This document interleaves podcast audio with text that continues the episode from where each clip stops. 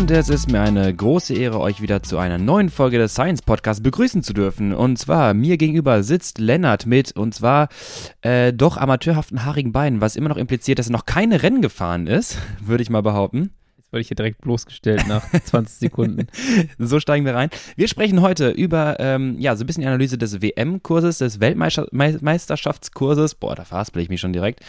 Ähm, und die haben Leistungsdaten gesehen von Jasper Stuyven, Degenkolb, Paules und werden darüber so ein bisschen mal impliziert äh, analysieren, was dieser Kurs mit den Fahrern äh, angestellt hat, denn es war sehr, sehr interessant ähm, und was das auch für uns, ich sag mal, Hobby- und gehobene Amateurfahrer bedeuten kann, wie man das Ganze technisch nochmal so ein bisschen optimieren kann, aber auch physiologisch trainieren kann. Ähm, ja, wir starten rein. Lennart, hast du eine Erklärung dazu, weil es ist echt unaerodynamisch, was du da hast.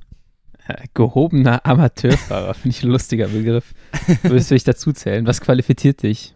Äh, rasierte Beine wahrscheinlich Rasierte mal, Beine ist schon mal so ein bisschen. Und Aerosocken? Das auch, wird auch, auch privat, so in der Freizeit? Privat in der Freizeit. Ja, bist du schon mal ins Café gegangen mit Aerosocken in Zivil? Ich habe letztens äh, mit Basti Marx einen Kaffee getrunken. Ja. Kam der echt mit so Fingerscross Aerosocken an. Das hat mich schon gewundert. Der war schnell unterwegs, der Mann. Aber schnelle Brille und Aerosocken. So eine, so eine Jarbreaker auf, so ein bisschen drüber. Nee, nee, so krass war Also der war jetzt okay. nicht auf, das, auf dem Weg ins Odonien. Also der wollte noch arbeiten an dem Tag. Aber der hatte halt äh, Aerosocken an. War lustig. Ja, stark. Ähm, was das soll mit den beiden, ja, ähm, Faulheit, ist, ist vielleicht auch so ein bisschen ähm, Gravel Racer. Gravel Racer, ein bisschen raw. Aber nee, also ich glaube, äh, das zeigt so ein bisschen, dass ich die Saison so aufgegeben habe. Lennart hat ein Statement gesetzt, er hat Haare an den Beinen. Ein, ähm, ja, ein Spiegel nach außen, der, naja, nicht Motivationslosigkeit, aber so, ich glaube, diese Saison wird es nochmal schwer mit ordentlich Rennen fahren. Vielleicht fahre ich noch ein, zwei, aber ich merke gerade auch nach dieser langen Pause, ich bin schon extrem unfit. Also so richtig übel unfit. Da darfst du nicht hart mit dir selber sein. Das ist völlig in Ordnung. Aber gib uns mal ein paar Stats, bevor wir gleich ins Thema steigen. Ja, so statsmäßig, weil ich sitze seit zweieinhalb, drei Wochen wieder auf dem Rad, würde ich jetzt mal so zweimal bis dreimal die Woche. Merke aber, dass mein Puls übel hoch ist mhm. bei verschiedenen, äh, in verschiedenen Richtungen. Also, also via Training Peaks äh, diverse Nee, Pulsrekorde, Pulsrekorde eigentlich okay. nicht. Also ich sehe aber einfach, ich fahre halt noch, noch nicht schnell, aber ich bin halt einmal ähm, aus Spaß kurz einen Sprint gefahren, der, ist, der Puls hat mhm. so geisteskrank schnell nach oben geschossen, dass ich dachte so, oh. Und auch wenn ich jetzt hier an, an so einen normalen Anstieg im Bergischen fahre und du fährst so 220, 230, mhm. ist der einfach so 15 Schläge höher und noch merke ich keine, keine Besserung, würde ich mal behaupten. Hast du auch das Gefühl, dass du weniger, ich sag mal, trainingsvolumenresistent bist. Ähm, das, ich gebe ein Beispiel, das habe ich bei mir festgestellt. Ich habe jetzt auch so ein bisschen unregelmäßiges Training in den letzten Wochen. Merke, wenn ich erholt bin, weil ich ein, zwei Tage nicht fahre, dann aufs Rad gehe, dann geht das schon. Die, die Speicher sind da und die Glykolyse, die ballert. Aber am nächsten Tag bin ich auch wirklich instant schon von Beginn des Trainings gefühlt grau. Hast du auch ähnliche Aspekte, dass du am nächsten Tag, also dass es nachhält, das Training? Ja, ich bin jetzt noch nicht, glaube ich, zweimal am Stück wirklich gefahren. Ähm, aber ich weiß auch nicht, wie unfit ich in dem Sinne bin. Also ich mhm. habe jetzt noch nicht gesagt, ich fahre jetzt mal fünf Minuten schnell. Ich kann das gar nicht so sagen. Du traust dich nicht. Ich traue mich nicht so richtig oder beziehungsweise ich denke mir, es ist ein bisschen sinnlos, mhm. jetzt mal hier, also ich brauche keine Bestandsaufnahme machen, um zu wissen, fit bin ich nicht. Und, äh, das ist schlimm, wenn man seinen Körper so gut kennt. Ja, ne? ich lese das halt aus den anderen Daten raus. Also wenn ich jetzt fünf Minuten fahren würde, würde ich wahrscheinlich ähm, sehr frustriert sein danach. Wenn, ja. wenn, wenn du so eine gewisse Erwartung hast an, an einer Durchschnittsleistung von fünf Minuten, die schon ein bisschen runterschraubst, so dann in die fünf Minuten reingehst und denkst so, oh Gott. Oh Gott, ich muss oh mal stark nach unten korrigieren, weil das ist auf gar keinen Fall das Niveau. Ich glaube, das ist auch die längste Pause, die ich auf vom Rad hatte. Auch mit Offseason? Ah, doch, klar. Ja, klar. Also Offseason oh. macht man ja vielleicht mal vier Wochen oder früher mal vier Wochen gemacht. Ähm, das waren jetzt sieben Wochen und ich habe das jetzt so gemacht, dass ich die Offseason bisher immer so genutzt habe, dass ich einfach Fahrrad gefahren bin, wenn ich Lust hatte. Also ich habe jetzt nicht mhm. irgendwie gesagt, ich mache drei Wochen gar nichts. Wie, viel, wie viele Wochen hast du jetzt gar nichts gemacht? Sieben. Sieben gar nichts? Sieben gar nichts, ja. Okay. Also es war schon relativ viel. Und äh, jetzt muss man sich halt so mit Mini-Stück-Schrittchen äh, wieder nach vorne arbeiten was halt zäh ist. Aber mhm. ähm, ja, ich nutze jetzt die Zeit, spiele mal wieder ein bisschen in meinen Schuhplatten rum, äh, Klassiker, versuche das in Ordnung zu bringen. Ich nutze, ich nutze die Zeit und verwirre mich jetzt psychologisch noch mehr. Nee, nee, ich mache das noch einmal ordentlich. Nach so einer, nach so einer Problematik muss ich natürlich auch nochmal gucken, mhm. ähm, sitze ich vielleicht auch einfach scheiße auf dem Sattel, äh, ist vielleicht nochmal ein anderer Sattel für mich das Richtige und das sind so Sachen, die ich jetzt mal auch mit dem Sepp von Comsport angehen mhm. gehen werde. Der soll da jetzt nochmal einen Blick drauf werfen. Ja, und dann All Eyes on 2024 On oder Swift Racing Season. Swift WM, ne? auf Swift WM. Ja, wir werden auf jeden Fall euch natürlich auf dem Laufenden halten. Ähm, wie, Was meine Swift WM-Karriere Was- angeht. Genau, Ja. was Lennart Ghost Swift-Weltmeister angeht. Ähm, Aber ich hatte es auch schon mal gesagt, ich glaube, für nächstes Jahr möchte ich tatsächlich mal einen, einen Trainingsplan äh, umsetzen. Ich habe das ja hier schon mehrfach gesagt, also Ja. noch bist du nicht auf mich zugekommen. Ich hatte so Sachen gedroppt hier schon. das ist ja, als würde ich bei Sepp äh, wegen Bikefitting so immer wieder droppen. Der, so, das weißt du, dass du bei mir anfragen kannst. Ähm, Du machst genau. ihn auch danach. Also würdest du ihn auch so machen, wie das Ja, steht? wenn, dann muss ich den ja auch so machen. Äh, ich würde halt natürlich äh, dann auch in der Konzeption kurz einmal ein bisschen Input geben. Boah, ich glaube, du bist ein richtig schwieriger Athlet. Ich glaube, du wirst auch ständig so ein bisschen nach Anpassung fragen. Ja, kann sein. Aber eigentlich frage ich dich ja dann, weil ich, weil ich ja irgendwie eine Verpflichtung haben möchte. Klar, du wirst natürlich auch irgendwie, ja, aber kann ich mit, den, mit der Crew einfach mal heute so einen Ballertag haben oder so einen Da Sprint? sage ich eh nein. So ballern mache ich eh ungern so in der Crew, weil ich immer der Schwächste bin. Deswegen macht das mir gar nicht so viel Spaß. Hey, Jumpiertraining. Langsam, hallo, Zone. Zonen, Zone 2 heute. Ähm, nee, das würde ich ja. Und tatsächlich, bei, bei uns in der Nebenstraße auf der Deutscher Freiheit hat ein Fitnessstudio aufgemacht. Oh nein, oh nein, das ist nicht mal die Ausrede mehr. Ja. Das heißt, mir fehlt die Shit. Ausrede eventuell. Aber das ist ein anderes Thema. Ähm, Ja. Ich bin auf jeden Fall schlecht, ich möchte wieder besser werden. Äh, das ist so der, der Takeaway davon und da können wir uns mal drum kümmern, wie das aussehen könnte. Ähm, Leute, genau. ihr habt's gehört, wer, ihr seid äh, hier der Beweis, Lennart hat nach dem äh, Trainingsplan gefragt. Wir gucken mal, ob wir das im Winter, Frühjahr angeht. Winter ist eigentlich ganz praktisch dafür. Im, Früh, Im Frühjahr, im März, so, ey Lukas, ich habe nicht trainiert, können wir noch fit machen? Alarm. Wir müssen In Richtung zwei Wochen ist doch Rennen. Ja, wir wir versuchen es mal im Winter anzugehen. Äh, weil das Ding ist ja, da hast du halt die wenigsten, ich sag mal, Interpret also Ausredemöglichkeiten, weil irgendwie, ne, irgendwas ansteht, Wettkämpfe anstehen. Du kannst richtig sauber Winter dein ist Training so machen. gut, Winter macht so, ich freue mich tatsächlich wieder darauf, Ja. so sauber das Das ist eine Training. Aufgabe, ja. Es ist nur Swift, kann eh nicht draußen fahren, weil es räudig ist, ja. außer die längeren Dinge am Wochenende. Finde ich eigentlich mal cool, die Phase. Und das geht im Sommer irgendwie so ein bisschen verloren. Wie unterscheidet sich gerade der Winter von Training gerade mit äh, schlechtem Wetter zu den letzten vier Wochen? Also das waren die besten sieben Wochen zum Auszei- Auszeit nehmen, die du dir aussuchen konntest. bald. Ja, wahrscheinlich. Ey, es Äh, war schrecklich. aber ich fand's gut. Wieso? Also weil, für dich? Nein, generell. Ich finde, das Die Natur dann, braucht das. Den Spruch werde ich jetzt hier nicht bringen. Aber ich finde das ganz gut, weil dann ist man wieder ein bisschen dankbarer, als dass die Sonne scheint. Sonst habe ich das Gefühl, ich hatte, da waren ja schon irgendwie sechs Wochen vorher, die waren recht warm und trocken. Da war das schon so, boah, diese Hitze geht mir mega auf den Sack. So, jetzt könnte es eigentlich auch wieder ein bisschen kühler werden. Und dann regnet es mal zwei Wochen und es ist arschkalt und denkst dir irgendwie so, ah ja, ist doch eigentlich ganz okay. Sonne Das ist so, auch ganz gut. Genau, Sonne ist doch ganz gut. Und dann ist es so eine kleine Unterbrechung im Sommer und dann freut man sich auch wieder, dass die Sonne scheint. Wo wir gerade beim Thema Wetter sind, wir sind ja Laber-Podcast natürlich ohne Inhalt. Jetzt gehen wir auf das Wetter ein. Ich habe am Wochenende Schnee gesehen, ist kein Witz. Oh ja, du warst ja. Ich war äh, im Schnee. Du warst im Schnee, du warst ja in den Bergen. Und was du auch gesehen hast, ist den Asphalt oder irgendwelche Gravel-Schotterstrecken aus der Ähm, Nähe. Das kann ich erklären. Also fangen wir ganz kurz mit dem Schnee an. Ähm, es war so ein mieses Wetter. Ich war, in dem, ich war am Wochenende in Bayern, in den Bergen Füssen, Neu Schloss Neuschwanstein. Schön. Ähm, ne? äh, Schön romantisch. Wirklich wundervoll. Also da hat einer richtig mal übertrieben. Der war richtig arrogante Sack da. Sich da an den Fels da so ein fettes Schloss hingebaut. Ähm, nur aus der Ferne gesehen. Dann waren wir, äh, war ich mit einem äh, Kollegen, den ich da kennengelernt habe. Wann, also das muss ich ganz kurz erzählen. Grüße an Big G, an Gabriel, äh, der, äh, wenn ich es richtig verstanden habe, die Podcast, also eine Podcast-Folge von uns gehört hatte. Der kannte mich jetzt nicht persönlich. Wir kannten, also ich war da mit einem Kumpel, davon die Arbeitskollegin, quasi davon der Mann. Der ist dann abends hingefahren, da wo wir halt gewohnt haben, haben abends noch Pizza gegessen zusammen. Der kannte mich nicht. Der hat diesen Podcast von uns gehört, meinte, also er, er saß dann da, kam relativ spät um 10 Uhr oder so, setzte sich an den Tisch, guckte mich die ganze Zeit ganz komisch an. Also immer wieder der Blick rüber und irgendwann denkst du so, Bro, was guckst du mich so an? Und nächsten Morgen fragt er so, ey, sag mal, hast du einen Podcast? Ich so, ja. Die Erklärung, er ist äh, eineinhalb Stunden, zwei Stunden, glaube ich, im Auto rübergefahren, hat da die Podcast-Folge von uns gehört, steigt aus dem Auto und literally zehn Minuten sitz ich, später sitze ich dort im Raum, er hört dieselbe Stimme wieder. Und wenn ich, wenn mir sowas passieren würde, dann hätte ich auch, da würde ich aber auch nachdenken. Also ich hat total random durch Zufall diesen Podcast vorher gehört. Ja.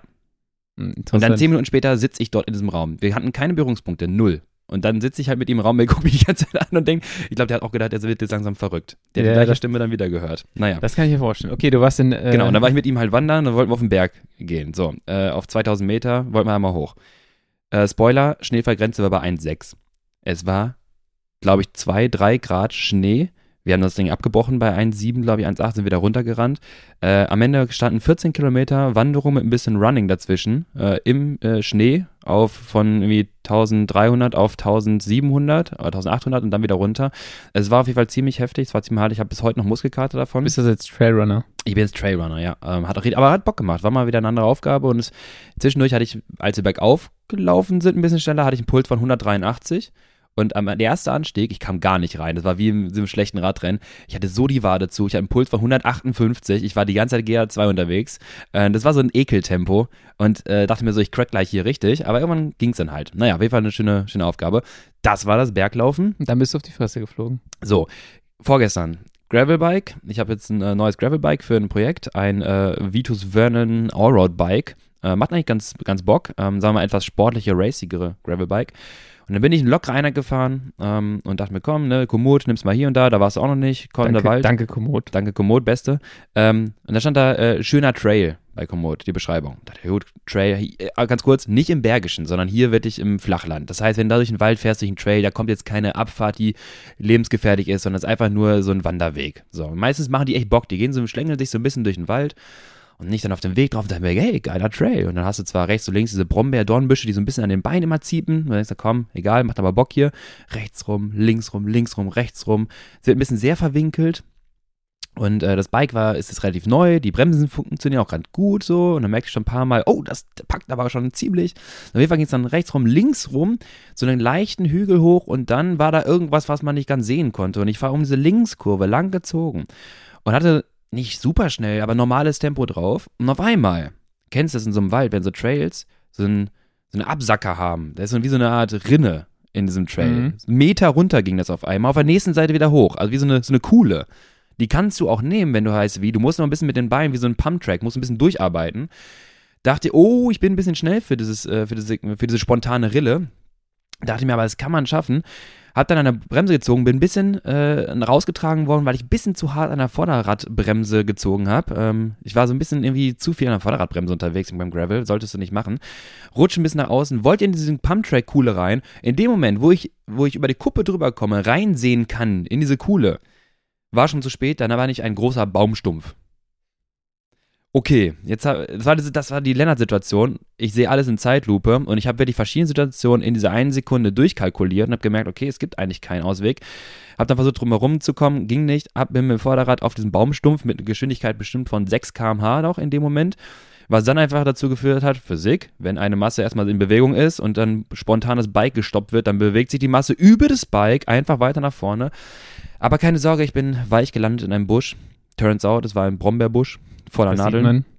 Entsprechend sehe ich aus, als hätte ich mit einer Katze gekämpft. Äh, lag da drin. Es ging eigentlich, es tat nicht weh. Hast du geweint? Nein. Nein, du weinst. Äh, lag in diesem Brombeerbusch und es tat bis dahin nicht so richtig weh. Das Rad lag auf mir drauf. Schmerzhaft wurde es erst dann, wenn du aus dem Brombeerbusch wieder raus möchtest. Und du dann merkst, ah, jeder Haken vor diesem Brombeerbusch hängt irgendwo. Das Schlimmste war einfach, äh, ich, es hat es überlebt. Rougher Pro Team Jersey mit im Brombeerbusch, denkst du, aha, und du gehst so raus und merkst, wie die Nadeln da rumzuppeln. Ding einzeln rauszupfen ah, aus dem ah, Jersey, damit es nicht kaputt geht. Wirklich, ey. Dann stehst du halt da und hast halt die Hände voller äh, Brombeerbuschnadeln, äh, Haken und äh, musst erstmal alles rausfummeln, weil natürlich, wenn du dann einen Schaltgriff packst, es alles wehtut. Naja, das war die Story. Ich kann man echt nicht alleine fahren lassen, oder? Puh, ich sag mal, das kann jedem passieren. Sieht den Besten. Ja, eben. Ähm, naja, immerhin wurde nicht von Tom Pitcock in der Kurve rausgeschossen. Oh, ja, fand ich gut. fand, ich, fand ich gut. Fand ich grenzwertig. Er schießt da einfach rein. Die letzte Kurve war das, Letzte Kurve, ich, ja. Äh, bei, bei Lukas Schwarzbauer, ja.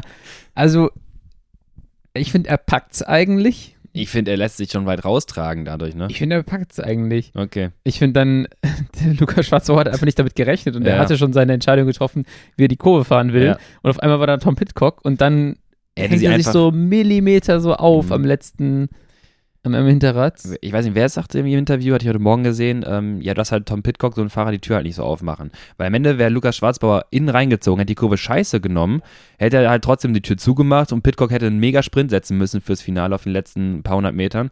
So hat er die Tür aufgemacht, Pitcock reingestochen, gut, Asi-Move muss man nicht unbedingt machen, ist halt nicht Gentleman, schießt ihn da halt deutlich ab. Ja. Ja, das ist halt so. Also wenn du die Kurve auflässt und der die Chance sieht, dass er da rumkommt, weil er kommt ja. aus meiner Sicht eigentlich schon rum. Er muss natürlich durch- dadurch, dass er innen reinsticht, viel weiter rausgetragen werden. Und wenn Lukas Schwarzbauer nicht komplett die Bremse so zieht, Ich muss sagen, Respekt dafür, wenn ich da so reingestochen Ja. wäre. Äh, so, boah, das, da musst du erstmal auch noch so eng die Kurve fahren Mhm. können. So. Da siehst du halt, dass er auch das kaum hinkriegt. Das ist ja wirklich, das Vorderrad geht schon über diese, das ist ja so eine kleine Kante gewesen, wo Mhm. Schwarzbauer sich dann auch abgelegt hat. Man sieht das Hat er sich Vorderrad auf die so- Kante abgelegt oder hat er sich am Hinterrad? Er hat Ich sich im Hinterrad abgelegt im und ist diese Kante runtergerutscht. Aber diese Kante siehst du, dass sie echt ersch also erschreckend nahe kommt bei Tom Pitcock, weil er natürlich die Kurve weit rausziehen muss und da Ja. einfach nicht der Platz dafür da ist. Ja, ja ich glaube, Lukas Schwarzbauer hat gesagt, so, er fand es unfair, aber jeder hat seine eigene Meinung und ja, ähm, ja ich habe da keine richtige Meinung zu. Ich fand den Move cool, aber Ja. irgendwie, es tut mir auch leid und es muss halt vielleicht auch nicht sein und äh, ja, aber es ist halt die letzte Kurve von der Weltmeisterschaft und wenn die Tür Um offen Medaille. ist, äh, es geht um eine Medaille. es geht um den Walde, genau. Und wenn die Tür offen ist, dann schießt er halt da rein. Ne? Also, ich glaube, das macht aber auch kein anderer außer Tom Pitcock. So, Ja, da, klar, er kennt sich halt auch ein bisschen auf dem Bike, ne? Ja. Bevor wir jetzt auf die Straßenwärme nochmal zu sprechen kommen, ganz kurz, hast du, hast du E-Mountainbike gesehen? Ganz kurz? ich habe nur gesehen, dass da Find's einer wild. E-Mountainbike-Weltmeister geworden ist und dachte mir so, hm, Also guck dir das mal an, ich finde es schon wild. Die Geschwindigkeiten sind also unrealistisch schnell natürlich immer aus Ja. einer Kurve. Und wir müssen ja teilweise nur das Pedal am Laufen halten, dann kickt der Motor rein bis 25 km/h. Das heißt, teilweise klicken die aus, gehen quasi oder versuchen äh, dadurch ein bisschen mehr die Option zu haben, wenn sie potenziell wegrutschen, dass sie mit dem Bein nochmal äh, steigen können. Sitzen auch alles ein bisschen tiefer, damit das Gewicht runterkommt, weil wenn E reinkickt, dann musst Ja. du halt hinten ähm, Gewicht aufs Hinterrad bringen, damit natürlich der, das Hinterrad nicht durchdreht. Dann sitzen die so ganz komisch wie auf so einem BMX, treten teilweise mit einem Bein und dann kickt der Motor rein. Und dann Ja. schießen die mit einem Bein nach vorne. Wo du denkst so, oh, das ist aber auch ein bisschen waren verrückt. diese Dudes denn dann nur E-Mountainbike oder sind das auch Mountainbiker, die auch normal Weltcups und sowas fahren, die dann da sich nochmal einen Motor rein? Ich sag mal, bei manchen Leuten habe ich wirklich das Gefühl gehabt, das waren Hobbys, die sich mal ausprobiert haben. Und da war auch ein Amerikaner, ich weiß nicht, wie alt er wirklich ist, aber er sah aus wie so Anfang 50. Der war auch komplett überfordert. Ja. Da. Äh, bei den Frauen dachte ich auch so zwei, drei Fahrerinnen. Ob die das regelmäßig machen, weiß ich gar nicht. Aber bei den Männern, die ersten fünf, zehn, oder zehn Fahrer, da siehst du schon, ich glaube, die fahren auch Mountainbike und ich weiß nicht, ob die im Weltcup fahren, aber äh, der, der Schweizer und der Franzose, sind schon echt schnell losgeballert. Das war schon wie ist das, Wie ist das da reglementiert? Also ich habe dann da so einen 400 Watt Motor oder sowas. Ich glaube, ich habe erst gedacht, ob die immer so, das hätte ich halt witzig gefunden, wie bei, bei Formel 1, so DRS zwischendurch mal zuschalten können, wie so eine taktische, wie so Swift Power-Up mäßig, dass du taktischen extra Boost hast. Ja. Aber es ist wohl schon so, dass die halt immer reinhauen bis 25 km/h. Und wer kontrolliert das eigentlich? Weißt du? Ich das, weiß da auch. fängt doch da, Ja. da würde ich sagen, Ja. da ist so richtig viel Manipulation. Dann kickt das halt bis 26 km/h oder du hast halt statt einem 400 Watt Motor einen 450 Watt Motor.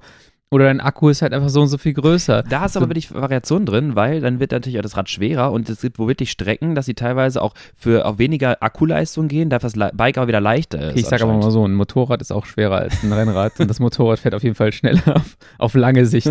Also da würde ich dann auch das Mehrgewicht auf jeden Fall äh, in Kauf nehmen. Aber ich fand das mega witzig, weil teilweise auch die Deeds halt wirklich können. Du siehst halt, wie die reinhacken, ne? Und dann gehen die in so eine Serpentine rum, dann ist der nächste Baum da im Weg und dann fliegen die auf diesen Baum zu. Und wenn die diese Kurve nicht kriegen, geil. schießen die auf diesen Baum zu und müssen irgendwie gucken, dass sie halbwegs das Fahrrad zur Seite schmeißen. Das ist mega witzig. Klingt noch Sport für mich. Also du musst nicht so viel treten können und es geht dann da eher um die Technik. Voll. Gut. Also die Geschwindigkeiten sind auf jeden Fall ganz andere.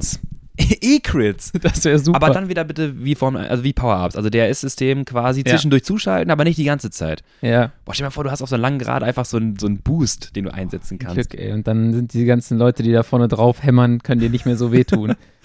Aber nur so, so ein paar Sekunden muss es sein. Aber dann, oder du darfst es aussuchen, wie beim, äh, wie bei Swift Racing hast du ja auch diesen Power-Up, dieses Special-Rennen. Äh, wie hieß das denn noch?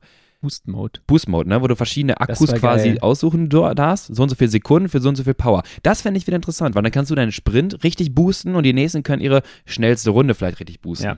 Ja, Boost Mode war ein geiler Test. Ja. Ich weiß gar nicht, der ist vielleicht für die Öffentlichkeit auch nur so zwei Wochen mal da gewesen. Aber da konntest du halt noch mal richtig Das krass hat- spielen. Ja, ich habe es Ähm, einmal nutzen können, das hat richtig Spaß gemacht. Daraufhin habe ich mir so eine Bluetooth-Fernbedienung gekauft, weil ich dachte, die haue ich mir einen Lenker, damit ich immer Ja. diesen Boost-Mode besser zünden kann. Mittlerweile hat Swift da auch eine Lösung gefunden. Ja, dem ist so Controller. Genau. Ähm, Finde ich aber irgendwie nicht uninteressant. Ich finde das spannend. Darf eine neue, neue äh, Ja, ich freue mich sein. jedes Mal so. Also jetzt, wo ich nicht mehr bei Swift bin, kriege ich halt im Sommer auch nicht so viel mit, was, was da Neues kommt. Und dann komme ich so, wie alle anderen wahrscheinlich auch, im Winter dann und sage so, oh, was ist denn jetzt neu? Wie, wie schaut das aus? Weißt du, wer jetzt kompletter äh, Anfänger, aber auch dann da komplett eingesuchtet ist in Swift? Mein Vater. Ja? Der hat sich jetzt auch so die, die, die Rolle gekauft, den Ergometer von, von Swift, den Hub und äh, mal spult er seine Kilometer. Ich kriege auch ständig Screenshots von seiner neuen Schwelle erkannt, Ja. äh, Werte natürlich, ist ja klar. Und ähm, hat letztens auch ein Radrennen ausprobiert und er meinte, ähm, hier, äh, Swift hat gerade, ähm, ah, der, der letzte Anstieg bei den Vogesen. Ja, das ist, die haben so ein neues Portal. Genau, genau. Ähm, das, das ist eigentlich ganz cool gemacht. Also die haben dann immer die, die Anstiege genommen von den Vogesen. Platz am Basel, glaube ich, ne? Genau, und davor ja, der ja. Tag war es halt immer das, was bei der Tour-Etappe halt gefahren wurde. Ja. Ich habe mich schon Als immer virtuelle gefragt, Welt oder sowas. ja, du fährst halt im Prinzip wie, wie bei Mario Kart in so einer. Rainbow-Welt. Und äh, dann müssen die das halt nicht programmieren, dann müssen die ja nur die Steigung reinprogrammieren. Und das ist halt eigentlich ganz geil, weil ich habe mich immer gefragt, yo, okay, warum machen sie es nicht? Ja, Mhm. weil sie drumherum die komplette Welt bauen müssen Mhm. und weil sie halt dann auch, ähm, ja, das in die aktuellen Karten integrieren Ja, ja, müssen. So. Und jetzt machen sie es einfach irgendwie über so ein Portal, keine Ahnung genau, wie das technisch geht. Aber dadurch können sie halt einzelne Anstiege da reinpacken und das Ja. ist, glaube ich, ganz cool. Ja, ist halt mal ein bisschen Variation relativ rasch, weil ich hatte Ja. ja auch mal gewünscht, ey, mach die Karte auch einfach viel, viel größer. Es gab ja mal dieses eine, oh, jetzt verrennen wir uns, aber egal. Ähm, einmal diesen, diesen Feature, dass irgendjemand es geschafft hat, seine Ergometer mit GTA 5, glaube ich, war es, Ja. zu kombinieren und in dieser Welt rumfuhr und dachte mir, Ja. wie cool ist es bitte, wenn du da in so einer, also ob das GTA 5 ist, Wenn aber du einfach fünf eine, Sterne schon hast bei GTA 5 und dann auch noch auf dem Fahrrad wegballern musst von den Korps. vor den Cops. Ich meine, ich muss jetzt nicht die komplette Welt fahren, aber einfach die Tatsache, dass du halt so große Map hast, wo du dich einfach rumfahren kannst. Ich glaube, das wird über den Winter noch mal ein bisschen äh, was, was, was bringen. Auf jeden Fall äh, freue ich mich drauf. Ich gehe auf jeden Fall noch nicht auf Swift drauf. Ich fahre noch mal ein bisschen im Regen, weil ich äh, he heb mir noch ein paar Features auf und freue mich dann auf die neuen Sachen. Hat dein Vater schon einen Trainingsplan? Ähm, Hast du dir nur seinen Access-Plan gegeben? ich habe ihm noch nicht den Access-Plan gegeben. Äh, er hatte mal, also er, ich glaube, er, bei Hit-Training hört es bei ihm so ein bisschen auf. Aber am Ende fährt da irgendwie dann so ein paar Races rum auf der Crit-Stecke. Ist auch total stolz drauf. Ähm, schauen wir mal. Ich glaube, da müssen wir was machen. Na gut, dann nutzen wir die Stelle hier mal ganz kurz, bevor wir ins Thema einsteigen, weil wir machen ja keine Werbung für äh, externe Partner bisher.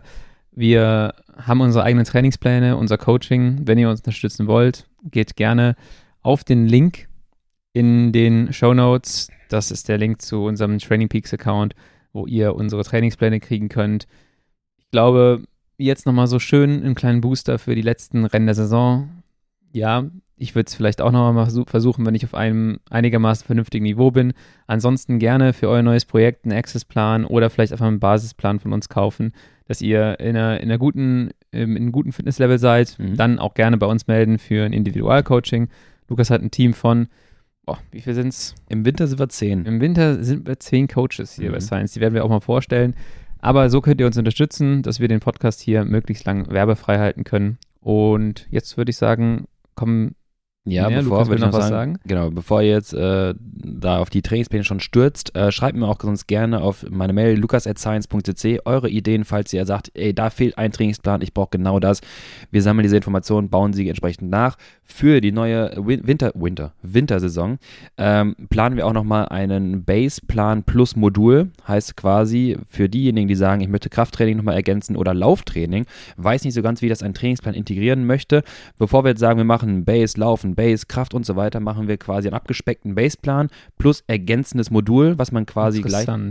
Genau, was man gleichzeitig mit hochladen und integrieren kann. Du kannst nämlich zwei Trainingspläne gleichzeitig aktivieren. Das heißt, wenn dann Dienstag meinetwegen da steht, ihr macht abends lockere Swift-Session und vormittags noch irgendwie eine Einheit, dann kann die Vormittagseinheit das Modul sein und Modul ist dann vielleicht Laufen oder Krafttraining. Natürlich immer so ein bisschen in eurer Eigenregie, müsst ihr da interpretieren und anpassen, aber so kann man so ein bisschen per Drag und Drop sich das zusammen basteln. Das ist gut, weil jetzt habe ich mich heute gefragt, als ich das Fitnessstudio gesehen habe, dachte ich so, hm, wie integriere ich das? Ich bin ja da immer sehr anfällig. Genau. Und das wollte ich dich eh fragen. Gut, dann mache ich das bei diese Module. Genau, Basis plus Modul. Okay, rein äh, in dieses riesige Crit, was wir am Wochenende Das- gesehen haben. Also, das Crit der Profis. eins der krassesten Radrennen, die ich je gesehen habe. Ich äh, saß ab, also Kian hat gesagt, ab Kilometer 280 vor Ziel, hat er geschaut. Also warte mal, voll. ja, voll. Ich bin im Prinzip auch aufgewacht Mhm. und ähm, habe angefangen, das Rennen zu gucken und das hat mich irgendwie den Tag über begleitet, so Ja. den ganzen Tag. Stimmt. Da gab es ja nochmal eine Unterbrechung. Ähm, da hat sich jemand tatsächlich Next Level äh, einbetoniert in die Straße. ähm, also, ja, das haben sie dann hingekriegt, dass der, dass der wieder weg war. Und äh, dann konnte das Rennen weitergehen. Es war jemand, der äh, nicht ver- einverstanden war mit ähm, den Partnern der UCI-WM Mhm. Und deren ökologischen Fußabdruck, was de definitiv ein wichtiges Thema äh, ist. Ich glaube aber alle Radsportfans waren dann so ein bisschen so, oh. Ähm, ja, kann man sicherlich an anderer Stelle nochmal diskutieren, ob da auch immer so viele Autos und Co. Äh, in so einem Radrennen dabei sein müssen und ob die wenigstens elektrisch sein könnten und, und, und.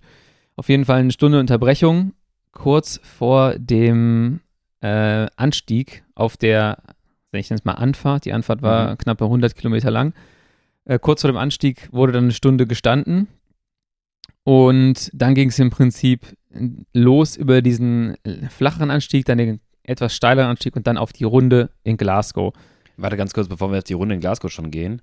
Hast du was Stats zu den Anstiegen oder ich habe Ja, ja, genau. Ich wollte erstmal okay. kurz ähm, beschreiben, so ähm, wie diese Runde in Glasgow aussieht. Wir haben es beim Junioren- und Juniorinnenrennen schon gesehen.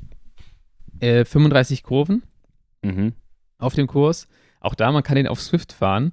Geil. Aber nicht ganz gleich. Ich habe das nicht wirklich so okay. richtig hundertprozentig erkannt, aber auch schon da dachte ich mir, das ist ein kranker Kurs. Ich habe schon auf, bei der, bei der, äh, bei der WM der Junioren habe ich gedacht, ach, was, das ist doch der perfekte Swift-Kurs ja. schon wieder. Also das musst du doch genauso nachbauen. Ja. ja. Ähm, und rechts, links, hoch, runter, vor allem richtig steile Rampen, die mhm. so 300 Meter lang waren nur, mhm. aber glaube ich im Schnitt 14 Prozent dann hatten. Und ja, da habe ich mir schon gedacht, das, das gibt Mord und Totschlag, wenn die, wenn die Elite auf den, auf den Kurs kommt. Ja. Und ich hatte eigentlich gesagt, wenn ich ein Teammanager wäre, würde ich sagen, versuch irgendwie vorher in eine Gruppe zu kommen, so eine typische 20, 30 Mann Gruppe, die dann halt dann da auf den Kurs fährt, mhm. weil dann bist du vorne und mach das vielleicht über den Hügel, der da vorkommt. Ja. Du hast gerade gesagt, du hast schon Stats, ich habe gerade eben auch welche aufgemacht. Äh, da ging es ziemlich schnell wieder los, nachdem die da gestanden haben, haben sie sich gedacht, okay, mir ist, mir ist kalt wahrscheinlich und sind dann da hochgestiefelt. Ich habe ja. Degenkolb gesehen, 4 Minuten 511 Watt. Was hast du für ne? Zahlen? Das ich gleiche hab, Zahlen? Ich habe den zweiten Anstieg gerade von Jesper Stuyven, die kompletten zweiten Anstieg, ja. 5,5 Kilometer, 10 Minuten 28 mit 479 Watt und 6,1 Watt pro Kilo. Ja. 84 für 10,5 Minuten, Boah, auch wenn es ein etwas schwerer, hohe 70 Kilo, etwas schwerer Fahrer ist, aber ja. da wurde schon in den ersten zwei Anstiegen richtig drüber gezogen, richtig Radrennen gefahren, wie man so schön sagen. Ähm, und die Gruppe, ich weiß gar nicht, wann hat die sich gebildet? Ich habe das nämlich gesehen. Welche Gruppe? Die, die, die quasi auf den Weltmeisterschaftskurs begonnen hat. Die Ausreißergruppe. Da gab es ja nämlich eine größere Gruppe. Ach, die, die Ausreißergruppe von ganz am Anfang, die hat sich recht früh gebildet. Die ist, okay. schon, die ist schon recht früh losgefahren. Okay, okay. Weil da wollte ich nur gerade sagen, ähm, das war auch so ein bisschen, ähm, also ein, ein, einer unserer zukünftigen Coaches, der fährt jetzt am Wochenende das U23-Rennen und es war eine Idee wirklich, dass man sagt, äh, entweder, wie wir gleich schon mal besprechen, vorne aufhalten, taktisch fahren oder halt Situationen in der Gruppe suchen, denn ähm, die haben sich lange vorne gehalten und können natürlich dadurch den Kurs viel entspannter angehen oder viel kontrollierter angehen, ähnliche Geschwindigkeiten halten. Warum, das können wir gleich nochmal besprechen. Ähm, und ich finde, da haben sich viele Fahrer aus dieser Gruppe in eine gute Position nachher auf den Weltmeisterschafts Weltmeisterschaftskurs begeben, auch wenn es natürlich viel Energie kostet, dort sich zu platzieren. Aber unschlau war es jetzt irgendwie nicht. Das war schon gut. Vorne fahren ist einfach essentiell Voll. auf dem Kurs. Also Voll. unter jeder äh, Bedingung musst du da vorne sein, weil sonst, äh, sonst hast du einfach da fast maximal drei Fahrer nebeneinander. Ja. Also an einigen Stellen vielleicht auch nur zwei. Und ähm, wenn du da nicht vorne bist, dann hast du einfach krass verloren. Deswegen geh lieber das Investment über die Gruppe, wie du gerade sagst. Dann bist du unter den ersten 20, die da drauf fahren. Ja. Weil ab Position 25 wird es einfach so unangenehm. Ich glaube wahrscheinlich sogar schon ab Position 10 wird es einfach super scheiße. Und dann stehst du halt, hast halt dauerhaft diesen Ziehharmonika-Effekt. Mhm. Vor allem auch noch in so steile Anstiege rein das, das tut so unfassbar viel, äh, also unfassbar weh. Das mhm. heißt, ähm, auch da schlau gemacht von den, von den Dänen im, im Elite-Rennen. Die sind auf den Kurs draufgefahren, waren direkt mit vier Leuten vorne und haben einfach gesagt, so, wenn wir vorne sind, dann, dann schlagen wir auch zu. Ja. Also dann müssen wir den anderen auch wehtun, weil wenn wir nicht fahren, ist eine ver vergebene Chance, dann werden wir vielleicht gespült und der Nächste, der wird uns, äh, ist ein bisschen wie, wie man in so einer Schlägerei sagt, hau lieber als erstes zu, wenn es nicht vermeidbar ist, weil die anderen werden es tun. Wenn du es ja. nicht tust und du bist gespült, dann fahren die Italiener nach vorne, zwei Kurven später, und die werden losfahren. Und dann hängst du an Position 30, denkst dir, alter Schwede, was geht denn hier ab? Ja, und das ist nämlich dann passiert. Ich äh, hau mal eben ganz kurz zusammenfassende Daten, weil dann können wir die erste Runde noch ja. mal ein bisschen näher, zusammen, äh, näher analysieren. Äh, viele, die in diesem Nerd-Bereich, wie wir schon mal da rumgeforstet haben, auf Twitter oder X, wie heißt es jetzt? Ich weiß es nicht. Ähm, heißt jetzt, glaube ich, X, aber okay. für mich wird es immer Twitter heißen. Wir sagen auch immer Twitter. Auf Twitter rumgeschaut haben oder in diversen Blogs hat man schon gesehen, Jasper Stuyven hat hochgeladen.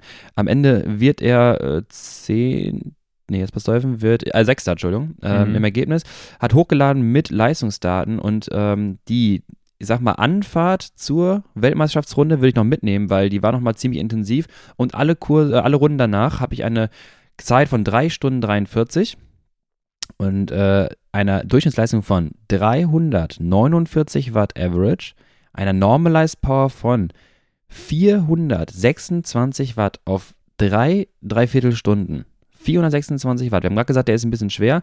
Ähm, ja, aber 426 Watt ist extrem ordentlich. Und wir sehen einen großen Unterschied zwischen Normalized Power und Average Leistung. 349, also 350 quasi zu 426.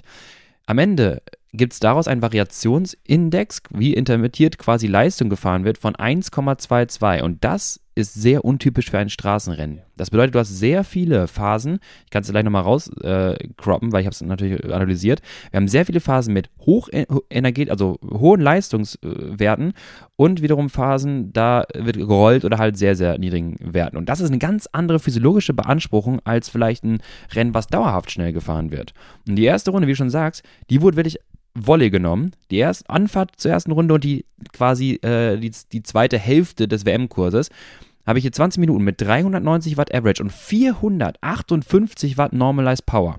Danach wird quasi Average, ich sag mal die Average-Runden 373 auf dem Kurs, 366, 362, 365. Wir sehen, es wird ein bisschen ruhiger, aber die erste Runde, wie du schon Ja. sagtest, wird komplett Volley genommen. Und dann haben sich da auch schon alle Leute in Position gebracht, die ihre Hausaufgaben gemacht haben, Ja. aus meiner Sicht. Einige sind sicherlich äh, ja nicht überrascht. Ich kann es gar nicht sagen. schon, ja, Ich glaube, jeder wusste, dass er vorne sein muss, aber es ist halt Können nicht alle vorne fahren. Können nicht alle vorne fahren, genau. Und das haben halt einige auch richtig gut gemacht und ich glaube, einige waren so ein bisschen, ja, vielleicht fahren wir erstmal auf den Kurs drauf und dann wird sich das irgendwann, aber das, die ganze Dynamik von dem Rennen, das, das war schon so, okay, hier ist irgendwas in der, in der Luft, die, die Ja. haben alle schon so richtig früh Bock und dann hat sich das, boah, nach einer Runde waren da auch schon nur noch 25, 30 Leute vorne. Wahnsinn. Und davor halt diese Spitzengruppe. Auch da, wie du gerade eben gesagt hast, es ist unfassbar schwer die, gewesen, diese Spitzengruppe einzuholen, weil die ist mega lange mit einem ganz kleinen Abstand vorne gefahren, weil Mhm. du gar keine Geraden hattest, wo du mal länger irgendwie auf dem Gas stehst. Mhm. Also, wenn du dir die, die Pfeile anguckst von Stuyven oder Degenkolb, es sieht eins zu eins aus wie so ein, wie so ein Crit. Ja. Und ich glaube, so die längste Phase, wo am Stück getreten wird, ähm, die ist, ich schneide es hier kurz mal raus, die ist 52 Sekunden lang. Überleg mal. Ja, Das also ist ein permanentes Intermittent Exercise Programm. Ja. Dreieinhalb Stunden lang. auch da, wie willst du da richtig hinterherfahren? Also vorne, die fahren ähm, in ihrer kleinen Gruppe auch immer Anschlag die Hügel und Mhm. lassen auch wieder rollen. Du Ja. müsstest im Prinzip, um da, da hinzukommen, natürlich jedes Mal den an einem Hügel ein bis zwei Sekunden abnehmen, aber du nimmst den auch nicht auf einem, auf 50 Sekunden nimmst du den jetzt auch nicht irgendwie 20 ab. Ja. Und dann rollst du natürlich auch wieder runter, weil du bist ja gerade voll Anschlag da hochgescheppert. Du könntest theoretisch auf der Abfahrt versuchen, noch länger schnell zu fahren, noch später zu bremsen, aber es sind halt so ganz, ganz kleine ähm, Nuancen. Und solange die vorne nicht irgendwie mal einen Anstieg sagen, okay, wir fahren breit und wir fahren hier nicht Vollgas rüber, kommst du da nur ganz, ganz langsam näher. Man denkt auch immer, vorne wird so eine Gruppe gegen so ein ganzes Feld hinten fahren. Am Ende hinten in der Führung fahren ja genauso, genau, fahren ja genauso fünf Leute. Es ist eine Einerreihe. Vorne fahren auch acht, neun Leute durch.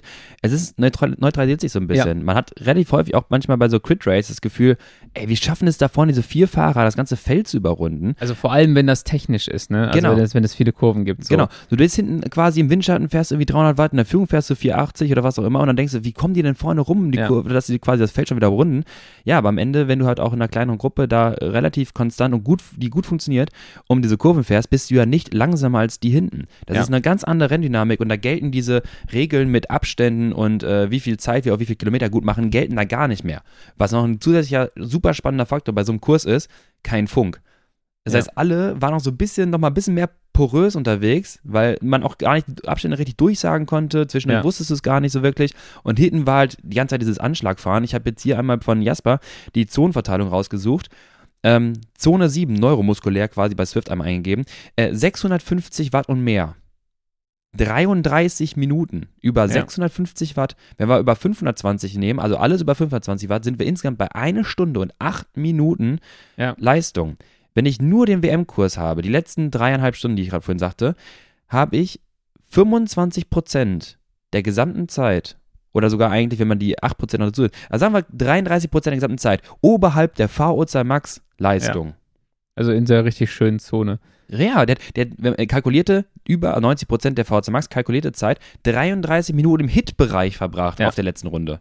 Das ist Was geil. ist das denn? Und das gibt halt vor allem durch diesen NP auch so einen Ja. richtig widerlichen TSS-Score. Ja.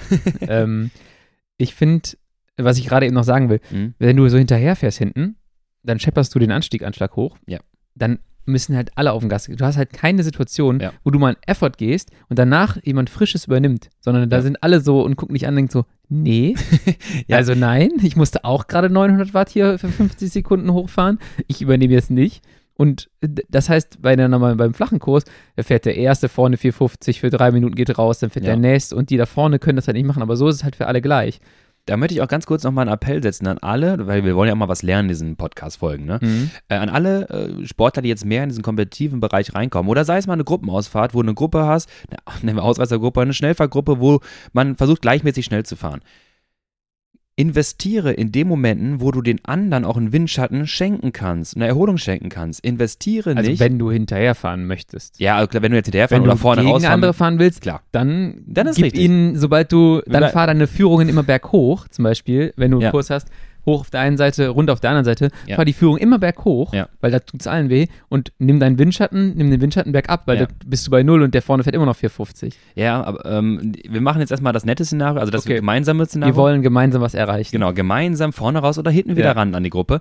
Dann fahre natürlich nicht Vollgas an den Anstiegen oder Vollgas aus einer Kurve raus, wo natürlich alle Vollgas fahren müssen. Dann gibt es Leute, die ganz gerne so direkt in die Führung kommen und denken, boah, jetzt muss ich aber, jetzt bin ich in der Verantwortung. Und Attacke, erstmal der, erstmal der, der vorne rausgeht aus der Führung, der kriegt Kommt erstmal nicht mehr hinten rein. mehr hinten rein, weil rechts der ganze Zug vorbeisprintet, weil Bro Nummer 2 denkt, jetzt ist seine Show, jetzt bin ich dran. 500 Watt auf dem Gas steht, leicht bergan, wo alle 500 Watt dann fahren. Ja. Dann geht's über die Kuppe, alle können nicht mehr, alle atmen durch und am Ende ist die Gruppe, Und er winkt ihn raus und Ja. nicht gucken vier Leute an, so, ist das dein Ernst jetzt? Jetzt, äh, das ist halt auch voll oft bei so Attacken, Oh. wenn du eine Attacke fährst schrecklich. und du willst wirklich mit einer Gruppe wegkommen, Ja. Dann töte die anderen nicht. Ja, genau. Ja, dann, dann macht es so, dass danach noch jemand sagt, okay, ich kann jetzt meinen Teil leisten und nicht so, Alter, wenn ich noch zwei Dritte mache, dann, dann bin ich hier raus, dann platze ich. So, das ist, Da hatte ich im habe ich letzten, auch immer wieder so, ich im letzten Leute. Rennen auch so zwei, drei gehabt. Wir waren eine zweite Gruppe, vorne waren ein paar raus. Wir wollen das Gas gleichmäßig stehen haben, weil wir sind nicht die Ersten. Wir müssen nicht uns gegeneinander attackieren, sondern wir müssen Ja. nach vorne kommen. Der eine lässt die Führungen aus, lässt dann die Lücke, ein Loch, lässt dann so, äh, fährst du wieder rein. Bei sechs Leuten, wo ich denke so, boah, Bro, fahr einfach deine scheiß Führung durch, winkt dich rein, dann trittst du da schon mal an. Dann kommt einer in die Führung, der denkt, Jetzt ist meine Zeit, jetzt all eyes on me und attackiert da los auf der Geraden nach so einer Kurve, wo du auch mal so ein Loch wieder zufahren musst. Dann geht der raus und guckt dir erwartungsvoll an. Ja, Äh, ja. macht Ja. wenig Sinn, so Gar nicht. Verhalten. Und deswegen, dann kommen wir wieder zurück auf den Kurs, deswegen neutralisiert sich dann halt eine Führungsgruppe gegen so ein Hauptfeld, weil das Hauptfeld gar nicht den großen Vorteil hat, wie zum Beispiel eine schöne Anfahrt zum fertigen Sprint bei der Tour de France nach Bordeaux, nur geradeaus, äh, sondern halt einfach beide Gruppen Anschlag fahren müssen. Einer ist sogar relativ weit vorne angekommen, Matthew Dinham, Habe ich auch gesehen. siebter geworden. Ja. Der Typ, ähm, ultra stark. Ja. Aber auch schon relativ wenig Ergebnisse dieser Saison geholt. Mir ist er dieses Jahr nur aufgefallen durch die ultra weirde Aktion bei der Tour Down Under, wo er aus der Spitzengruppe wiederkommt und hinten fährt Ineos, also Luke Mhm. Plapp fährt Führung. Ich habe es hier vielleicht schon mal erzählt. Der wird eingeholt, hovert dann so neben Luke Plapp, der Mhm. gerade Führung fährt, Mhm. Anschlag, und bleibt dann einfach daneben für so eine Minute. Wo du so denkst, so, hä, was machst du da? Du fährst keine Führung? Warum fährst Und Luke Plapp guckt den auch so an irgendwann und denkt sich so, Bruder, was ist mit dir? Was machst du hier? Also welchen, welchen Zweck? Und dann, dann winkt er dann auch irgendwann so, einfach so, äh, winkt er dem so ab, sagt, ja, dann fahr du doch. Aber dann fährt er auch nicht. Also, das kann sich jeder nochmal angucken, wenn man das findet irgendwo. Ich weiß nicht, ob das auf, sehr wahrscheinlich auf GCN noch ist. Ja. Ey, das ist die vorletzte oder letzte Etappe, die letzten 20 Kilometer. Das war auch so ein Moment, wo ich mir dachte so, hä? Also, ich, vielleicht fährt er auch noch gar nicht so lange Rad. Ja. Der weiß es nicht, dass es Windschatten gibt. Ganz awkward. Ich habe mich echt geschämt vom, Für vom unseren Stream. Sport. Ich habe dann so betroffen nach unten geguckt, dachte mir so, uiuiui, das war jetzt aber peinlich. Aber offensichtlich ist der Typ ultra stark. Ja. Und Vielleicht einfach, weil er es kann. Ich weiß es nicht. ja, der, der war vielleicht gar nicht so bewusst, dass, das, dass Ja. der Luke Plapp neben ihm schnell fährt, was halt selten der Fall ist. Du hattest mal irgendwann in diesem Podcast gesagt, ich weiß gar nicht, wen du zitiert hattest in dem Moment, aber ich habe das gerne mal ein paar Athleten schon mitgegeben. Du solltest dir im Rad Radrennen immer die Frage, oder anders, wenn dir jemand die Frage stellt im Radrennen, was tust du hier gerade, dann solltest du schon eine logische Antwort auf diese Frage äh, setzen können. Und wenn das nicht der Fall ist, dann lass es. Und wenn du den jetzt fragen würdest, warum machst du das? Äh, weiß ich nicht, Genau. weil ich gerade fahren. Äh, Immer wenn du, jedes Mal, wenn du in der Führung fährst, Ja. muss es einen spezifischen Grund haben. Jedes Ja. Mal, wenn du Wind abbekommst, muss es einen spezifischen Grund haben. Und wenn du keinen Grund nennen kannst, lass es. So, so, wenn so. du Fahr nicht nur, vorne, weil du vorne ja, bist. ich bin halt vorne, dann bin ich halt ein bisschen mit durchgefahren. Nee, das, das muss ja einen bestimmten Zweck erfüllen. Ja. Also zumindest im, im Rennen. Ja, Weil jedes Mal, wenn du das machst, kostet dich das mehr Energie, als wenn du es gerade nicht machst. Du kannst natürlich argumentieren, indem du dich in eine gute Position vielleicht hineinfährst, in eine Situation, wo es sich vielleicht später rechnet. Beispiel jetzt auf diesem Rundstreckenkurs. Ich bin vorne, Genau. ich kann jetzt anderen Leuten wehtun. Wenn ich jetzt nicht schnell fahre, werde ich gespült und die tun uns mehr weh, Genau. als das jetzt gerade mir weh tut. Dann erfüllt es einen spezifischen Zweck. Oder ich fahre in diesen 20 Mann mal eben durch die Führung durch, weil das kostet mich am Ende weniger Aufwand, als wenn ich jetzt ein Loch reiße, der nächste guckt mich an, dann sprinten wir beide wieder das Loch zu, klassische Zum Beispiel in, der, in, der, in Bellheim, flaches Rennen, 200 Ja. Kilometer, da geht immer so eine riesige Spitzengruppe. Ja. Wenn die Spitzengruppe zu groß ist, dann gibt es immer drei, vier Schlaumeier plus mich, der auch immer so fährt, versucht so möglichst wenig Führung zu fahren. Ja, ja. Und am Ende tut das mehr weh, als wenn du einfach mit Ja, durchrollst, weil Ich als Nicht-Sprinter und Standgasfahrer habe mich immer so aufgeregt über die, weil ich Ja. dachte mir so, wir zwei gucken uns an, wir beide lassen das Loch, du wartest, ich am Ende cracke an der Stelle, weil ich denke so, ich kann diesen Antritt nicht, Weiß fahr, das. Loch wieder zu, du aber auch, du Ja, fährst auch genau. einen Antritt. Und dann ist es halt immer so, nach, nach einer Runde merkst du dann auch selber so als Schlaumeier so, ah, irgendwie ist das ultra zäh und Schließer ist voll anstrengend. Genau, das ist voll anstrengend. Das geht halt vielleicht mit zwei Leuten aus der Gruppe gut und zwei Leute hassen dich dann so sehr, dass sie dich, dass sie dich halt versuchen abzustellen Ja. und es denen dann auch egal, ob die sich mit abstellen. sondern Genau. Einfach nur nicht, dass du da hinten drauf Das ist, ganz kurz, diese Situation in Rundstreckenrennen oder normalen Hobbyrennen, keine Ahnung, das ist so häufig und ich denke mir halt, das ist wirklich witzig, weil es gibt so Situationen, da wissen beide, ja, okay, dann stürzen wir beide in den Abgrund, ist mir Ja. doch egal. Genau. Und dann ist die Situation einfach dadurch geklärt. Und dann wirst du, dann wirst du halt blöd abgestellt oder verschwendest Körner. Und ja, dann geht die ganze Gruppe halt hier krachen, ist mir doch egal. Das sind so, so kleine Mini-Egos, die diese ganze Situation komplett auflösen. Ja, und da musst du auch echt wissen, mit wem du das versuchst und mit Ja. wem du das nicht versuchen solltest. Und dann, ja, das ist aber auch so ein, so ein Beispiel, wo es einfach gut ist, wenn du mit durchgehst. Ja. Äh, ja. Also Leute, wer wir immer, ne, wir sind ja der, der Informationswissens-Podcast, probiert's mal gerne aus im Radrennen. Klar, schont euch und klar, wenn Lennart sagt, äh, achtet darauf, dass ihr schon irgendwie wisst, was ihr da tut oder ne, zumindest argumentieren könnt, warum ihr im Wind fahrt. Manchmal ist es, probiert's mal aus, manchmal ist es deutlich entspannter und einfacher, eine konstruktive, normale Führung durchzugehen, keine Sprintführung, nicht Keine wegzuschießen, Heldenführung. keine Heldenführung, einfach normal das Tempo mit aufzunehmen, durchzugehen. Es ist für den Rhythmus, auch für die Beine deutlich entspannter. Ähm, wollen wir mal darauf Ja. zu sprechen kommen, was du auf diesem Kurs eigentlich genau können musstest? Physiologisch. Na, endlich. Ja, physiologisch, aber auch Ach so, äh, kur scheiße. kurz mal noch der, der, dann vielleicht nochmal nicht physiologisch. Für mich, du musstest Kurven fahren können, ganz klar. Am Ende sowieso, weil es nass wurde und es war Oh, super spannend, rutschig. ne? Du musstest Posi fahren können, du musstest das Rennen lesen können. Also für mich am Ende und du musstest natürlich physiologisch sehr, sehr stark sein.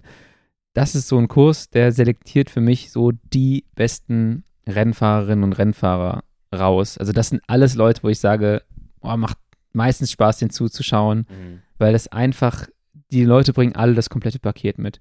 Und deswegen machen mir solche, solche Kurse eigentlich immer so viel Freude, da zuzuschauen, wie da, wie da gefahren wird. Weil da, das ist halt nicht irgendwie nur über einen Faktor entschieden, sondern du musst halt alles können. Und du siehst Ja. es bei Remco, finde ich dann.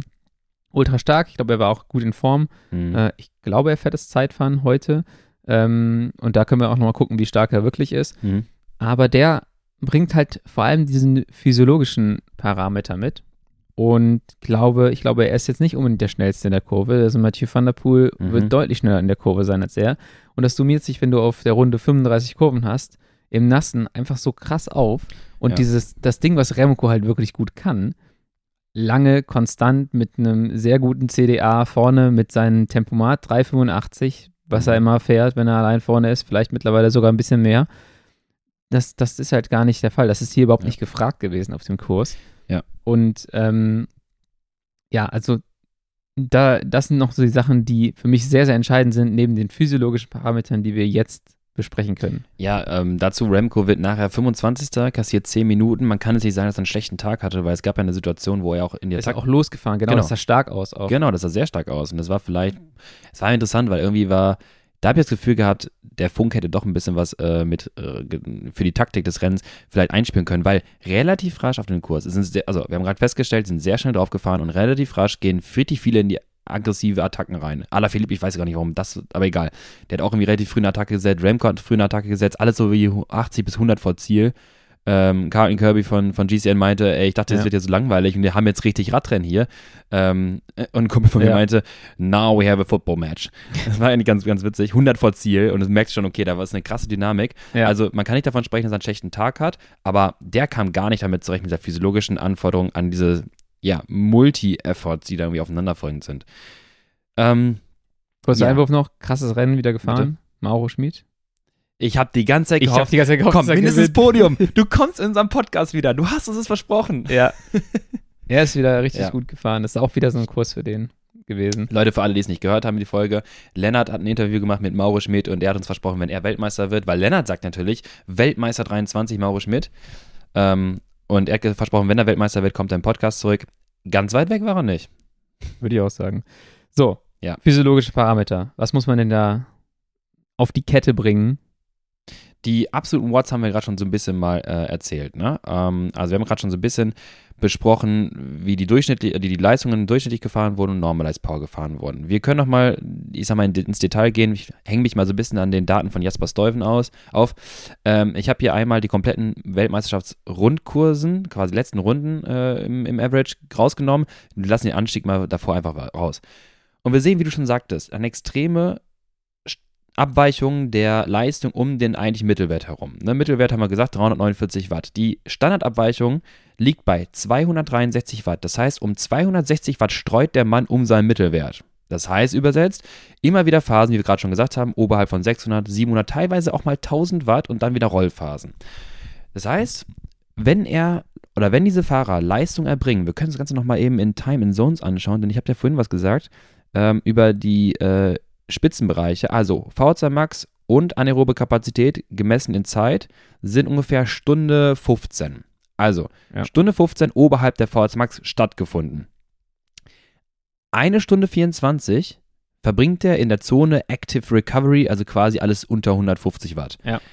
Wo kaum Energie irgendwie äh, gefordert ist. Das heißt, von diesen drei Stunden irgendwas, die ich gerade hatte, ist eigentlich die ganze Zeit, also sagen wir mal ungefähr wahrscheinlich zwei Drittel, ist die Energiebereitstellung entweder an, und zwar richtig an, ja. oder komplett aus. Das heißt, in dem Moment, dass immer wenn an gefordert ist, also oberhalb der VZ Max, die Energiekapazitäten, wo sie herkommen, aus stark glykolytischem Stoffwechsel herkommen müssen, weil ein Fettstoffwechsel kann keine 650 Watt leisten, schön wäre es, aber das ja. kann er nicht.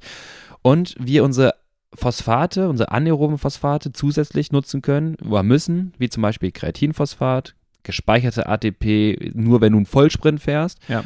Ähm, und halt vor allem Glykolyse betreiben. Das heißt, immer wieder stark aus Kohlenhydraten Glucose herstellen. Carbs, Carbs, Carbs, Carbs, Carbs. Carbs. Das dann wiederum Pyruvat. Das wiederum, wenn es nicht verstoffwechselt werden kann mit Sauerstoff, und das ist bei 650 Watt nicht der Fall, wird das dann zwischengespeichert ja. in Laktat. Laktat wird aus der Zelle raus ins Blut abgegeben.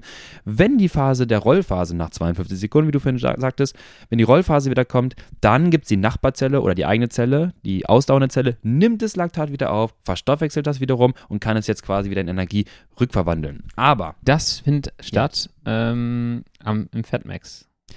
alles, alles irgendwo Lack of Pulver, ja, da ist, der, das, da ist der Stoffwechsel am aktivsten. Genau, das, das Asoziale finde ich ja aber eigentlich, dass du halt das Laktat produzierst und danach haben die halt einfach diese Nullphasen gehabt, wo du gar nicht so viel Laktat ja. an sich abbaust. Genau das ist das Ding. Und du kannst das Laktat besser abbauen, wenn du halt, sagen wir mal, bei ihm 250 Watt, wenn er das ja. fährt. Wenn du 0 Watt fährst, baust du gar nicht so gut ab. Leute, tretet auch immer ein bisschen weiter, wenn es ja. geht, mit so leichten, Le äh, ein bisschen Leistung, weil das hilft euch beim Laktatabbau. Und am Ende ist es super entscheidend, dass du diesen Shift von Laktat richtig gut hinbekommst, wir haben mal Laktattransporter gesprochen, das ist ein wichtiger Punkt. Wenn Ja. du zum Beispiel das Laktat nicht aus der Zelle rausbekommst, dann kannst du diese hochintensiven Efforts gar nicht mehr fahren. Das ist so das, wenn man halt merkt, man kommt manchmal so gar nicht in Trainingstage hinein Ja. oder äh, irgendwie ins Radrennen, man kriegt das Laktat gar nicht aus der Zelle raus. Das passiert mir regelmäßig beim Crit-Rennen am Anfang. Ähm, und wenn das nicht funktioniert, dann kannst du diese hochintensiven Efforts nicht fahren. Das ist ja, Ja. schön und gut, dass du halt dann 400 Watt fahren kannst und 380 Standgas, der Remco seine 3, 380. Genau. Aber bringt am Ende nichts, wenn aus der Kurve rausgesprintet wird. Der Grund, warum dann solche eher dieseligen Leute da lange mitfahren, ist, dass die gar nicht so tief in den roten Bereich reingetrieben werden, weil der Motor so groß ist und die Schwelle so hoch liegt. Aber wenn die dann mal da rein müssen, wenn es richtig abgeht, dann platzen die halt auch richtig Voll. übel auf. Die können aber auch diese, Spitz- diese Attacken nicht mitgehen an diesen Ja. Anstiegen. Deswegen sind die ja froh, dass dieser Anstieg nur 300 Meter meinetwegen ist, nicht viel länger und äh, die siehst du aber auch nicht vorne so eine Attacke fahren. Oder sie Kriegen fahren eine Lücke Attacke. und fahren dann oben rüber weiter. Genau, oder sie fahren Attacke im Moment, wo wir gesagt hatten, dass wir ein Geschwindigkeitsdelta aufbauen. Das heißt, alle gucken sich kurz an. Meinetwegen Bettiol fährt dann rechts vorbei, zieht an allen vorbei, sucht sich die Lücke und fährt dann für, was war das, 25 Kilometer vorne Ja. solo raus. Es fängt an zu regnen. Er fährt technisch super sauber. Hinten löst sich Stück für Stück langsam die Gruppe auf. Ich will nicht sagen, dass sie da irgendwie ins Schwimmen geraten, weil am Ende siehst du halt mit Van der Poel deutlich überlegener Fahrer. Klar, der war äh, Bettiol nicht der stärkere Fahrer, Ja. aber er schafft diese Lücke ewig lang zu halten, indem er jetzt auf einmal vorne solo fährt, super schlau, super technisch perfekt die Kurven ansetzt und sich natürlich diese Leistungspeak so ein bisschen rausnehmen kann. Er kann viel mehr Durchschnittsleistung fahren und viel weniger um diesen eigenen Mittelpunkt Ja. quasi streuen. Er hat die Möglichkeit, weniger Glykolyse als die anderen betreiben zu müssen. Geschwindigkeitsdelta ist ein gutes äh, Ding. Äh, Mhm. Sprung zum Juniorenrennen, Juniorenrennen, Shoutout an Paul Fietzke, Mhm. ähm, der richtig bewusst, glaube ich, die Kurven immer schneller gefahren ist und dann um die Kurve kommt, in den steilen Anstieg rein und der kommt an, fährt an letzter Posi rum Ja. und ist auf einmal parallel zum zweiten aus der Sechsergruppe oder sowas. Und dann geht da vorne die Attacke. Das war dann, ähm, als der Albert Philipsen attackiert hat. Ja. Da kommt er von hinten an mit viel mehr Schwung und Sitzt nimmt direkt halt- am Rand. der sitzt ja fast direkt am Rad. Ich glaube, in dem Moment ist der Philipsen dann gefahren. Ja. Ähm, ganz kurzer Exkurs, weil ich sagen muss, ich habe vor sechs Wochen mal einen Screenshot aus einer Story von Albert Philipsen gesehen und Ach. dachte mir so, okay, krass. Ich glaube, Ja. ich habe ihn dir auch geschickt. Du hast nicht reagiert, glaube ich. Fünf Stunden, 300 Watt, 308 Watt Average. Ähm, mit 16. Irre. Auch ein 38,7er Schnitt dann da so, klar, also viel langsamer geht es dann auch nicht. Das wird sicherlich so ein bisschen Junioren-GA gewesen sein, so ja, ich guck mal, was so geht, aber das musst du auch erstmal fahren Johann können. GA mit 308 Watt auf. Ja, egal. Nee, ich nenne das so, so Ja. weil, weißt du, wo du noch sagst, so ja, ich fahre jetzt auch immer für so vier Stunden, fünf Stunden einfach, was geht, ne? Und Ja, nenn ja. das dann Grundlage, so was ich halt auch für gemacht habe oder so. aber nur halt damit irgendwie mehr als 100 Watt weniger. Ähm, ja, da, also geisteskrank. Ja, wie Also mit erstes Jahr U19, Der ist immer noch, ähm, warte, der ist 16. der ist immer noch 16, Ja, genau. der ist erst Jahr U19, der ist 16, der ist Weltmeister im Straßenrennen geworden, Weltmeister im Mountainbike gestern. Ähm, das habe ich gar nicht mitbekommen, ja krass. Der Typ Überleg- kann Radfahren, Ja. dadurch halt auch. Und Überleg mal, der wäre nur vier, fünf Monate später geboren, der wäre jetzt noch U17. Das wäre einfach unfair. ja, der verprügelt ja nächstes Jahr immer noch die ganzen Juniorenfahrer.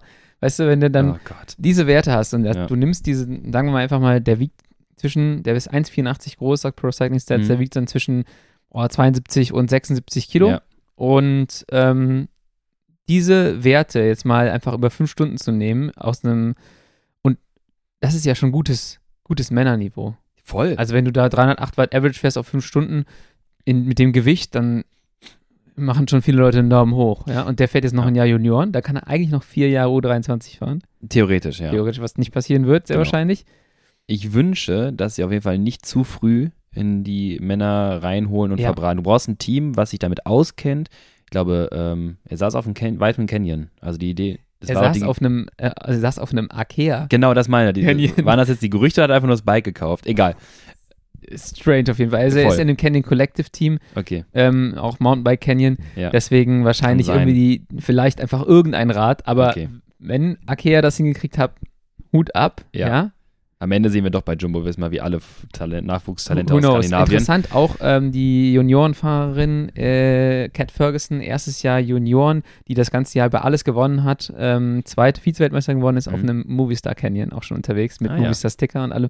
Da kann man immer so ein bisschen was rauslesen, was du Das gerade ist, schon so, gesagt hast. das ist wie so, so ein Pate, der ich schon so ein bisschen kauft. Genau. Hier, du- du hast ein- ist schon mal ein Fahrrad. Ja, denk nochmal dran in drei Jahren, wir hatten dir mal damals das Fahrrad gegeben, Genau. wie du Weltmeister wurdest. Also, Ich habe dich jetzt komplett weggelockt von dem, von dem eigentlichen Thema. ja, aber ich wollte nur sagen, ich hoffe, der hat ein progressives Team, was natürlich darauf achtet, dass sie ihn Stück für Stück aufbauen, Ja. weil auch wenn der so eine Leistungsfähigkeit mitbringt, ist es nochmal was anderes, wir hatten es schon sehr häufig betont, dann irgendwie in so eine, ja, und sei es eine eine Woche Rundfahrten oder dann teilweise sogar schon zu früh in drei Wochen Rundfahrten reingeschmissen zu werden. Einerseits motivational, physiologisch, viele Faktoren, die dort reinspielen. Und ich hoffe, die bauen ihn Stück für Stück auf. Ähm, mit Remco hat man gesehen, relativ junge Fahrer können sehr leistungsstark sein. Ich hoffe, sie schlachten ihn nicht aus.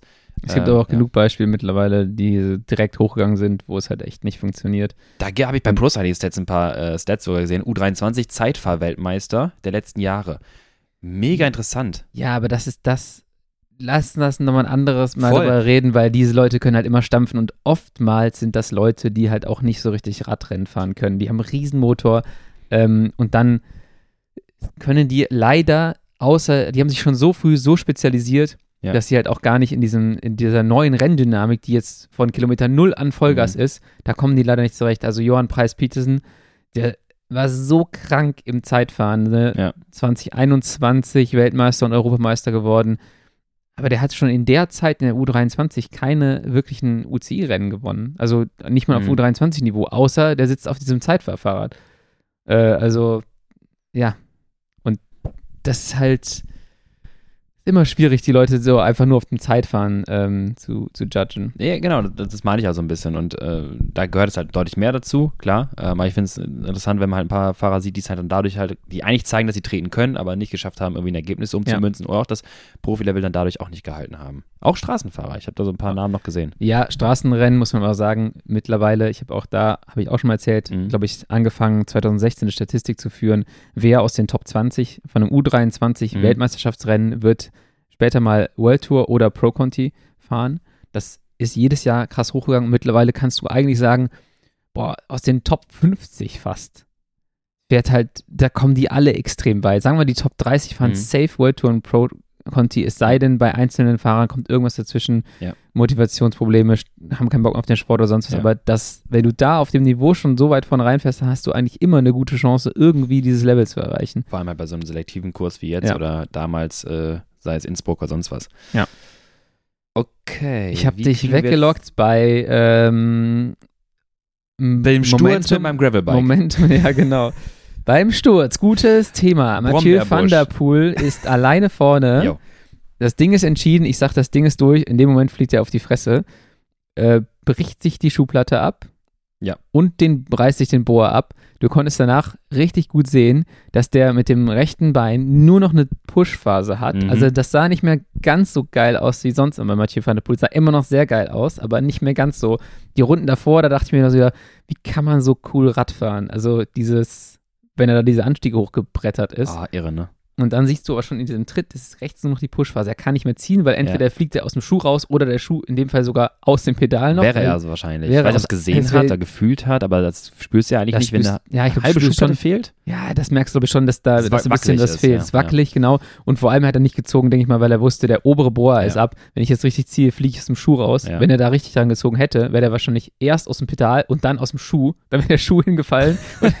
er wäre weiter Wenn er gerollt und hätte genau, keinen Schuh mehr gehabt. zurückfahren, weil ein Schuh fehlt. Stell dir das mal Eieiei. vor. Und hätte es trotzdem noch geschafft. Ja, am Ende, Wahrscheinlich. am Ende fährt er noch eine unglaubliche Leistung mit einem Fuß. Er sagt da, äh, I had really good legs still. Ähm, Ich Ja. habe das Interview gesehen mit ihm und Matt Stevens. ja. Ähm, der sagte, ja, ging, ging halt noch gut. ja, stark, ey. Ja, er setzt die Attacke im richtigen Moment. 22,3 Kilometer vom Ziel Ja. und ähm, fährt dann wiederum natürlich starke Leistung, definitiv und natürlich alleine die bis zu dato, die, bis zum Sturz, die perfekten Kurven. Ne? Also Ja. der setzt ja auch in diesem regennassen Kurs dann auch Kurven an, wo du denkst, boah, wie, na, wie willst du auch hinten als Gruppe da viel schneller fahren? Ja. Und das ist auch die Dynamik, wie ich auch zu meinem Kumpel direkt sagte, ich war so richtig so, äh, wie so ein Typ, der so nervig viel zu viele Informationen mitteilt. Ich so, guck mal jetzt, guck mal da, guck mal da jetzt, guck mal Ja. da. Und äh, meine ich halt, ja, Weltmeisterschaftsrennen, es dauert nicht lang, das dauert jetzt so fünf, sechs Kilometer, dann hat er die anderen gecrackt Ja. und dann geht es auch relativ schnell Richtung, ja, Platz zwei ist aber auch geil Ja, genau. bei WM. Ne? Das ist ganz schnell bei diesen Eintagesrennen, die viel bedeuten, dann ist relativ schnell so, ja, du musst nicht 22 Kilometer schnell fahren, du musst jetzt einmal Lücke reißen und die dann halten. Genau. Gut, er hat sie weiter ausgebaut, was natürlich irre war Trotz Sturz. trotz Sturz. Ähm, und dann irgendwann hast du die anderen aber auch so ein bisschen mental gebrochen. Oder zumindest entscheiden die sich für, äh, okay, wir fahren jetzt gegeneinander, nicht miteinander nach vorne. Hast du eigentlich eben schon mal die Kalorienzahl genannt? Von Jasper Stuyven? ne? 7091 Kalorien. Bei wem Äh, hast du jetzt? Bei Stuyven. Äh, okay, ich habe 7360, aber ist egal. Irre. Das sind die Kilojoule gewesen. Achso, mein, genau, Ich hab- Kilojoule. Ja, ja, okay, du hast Kalorien Kilo. Sorry. Ähm, ja, ist auf jeden Fall ordentlich Carbs, ordentlich Gramm Fett, die er da verstoffwechselt hat. Ich sehe den Lukas schon wieder seinen Taschenrechner zücken, um jetzt hier mal irgendwelche Zahlen rauszuhauen. Also, Strava sagt, es sind 17 Kuchenstücke ähm, oder 22 Hotdogs. Das ist schon richtig, richtig viel und da merkst du halt, dass da sind auch nur die Leute vorne, die halt auch schon einen richtig großen Motor haben, weil die müssen ja auch irgendwoher die Energie holen. Mhm. So, es wird halt super schwierig, selbst bei einer guten Kohlenhydrataufnahme, wenn du da eher so super glykolytisch unterwegs bist, dass du da am Ende noch irgendwie schnell fahren kannst. Voll. Und da sind auch, äh, ich habe es mal durchgerechnet, also Gesam Gesamtkilojoule-Maß habe ich jetzt einfach genommen, pro Stunde und dann nochmal pro Körpergewicht. Könnt ihr auch mal zu Hause nochmal machen. Ich komme auf 14,89 Kilojoule pro Stunde pro Kilogramm Körpergewicht und das ist eine Maßeinheit für quasi relative Energieverbrauch pro Zeit. Was relativ interessant ist, wenn wir uns dann mal anschauen, zum Beispiel Tour de France Efforts, als wir gesprochen haben, wie viel kann, Sind 91 Eier, sagt's da aber. aber da kommt immer so wie 138 Gurken. Gurken, Gurken sind ja nur Wasser. Ja, eben. wahrscheinlich noch mehr. Ja klar. Ähm, auf jeden Fall ist es mal eine, eine Maßeinheit, die angibt, wie viel oder wie intensiv wurde sofort. 135 Tassen Brokkoli. Oh, herrlich. So, jetzt lass ich mal. Ja. Äh, Energieeinheit, relative Energieeinheit pro Zeit, die angibt, wie intensiv ein Rennen gefahren wurde, bis zu einem gewissen Punkt, wo zum Beispiel der finale letzte Anstieg angesetzt wurde. Rechnet es gerne mal für euch selber aus. Bei mir wären es halt nachher auch äh, um die 1000, 1070 Kilojoule pro Stunde und das ist eine enorme Leistung. Da bist du auch schon bei gut und gerne äh, um die 300 irgendwas Watt, die du halt dauerhaft leisten musst dafür.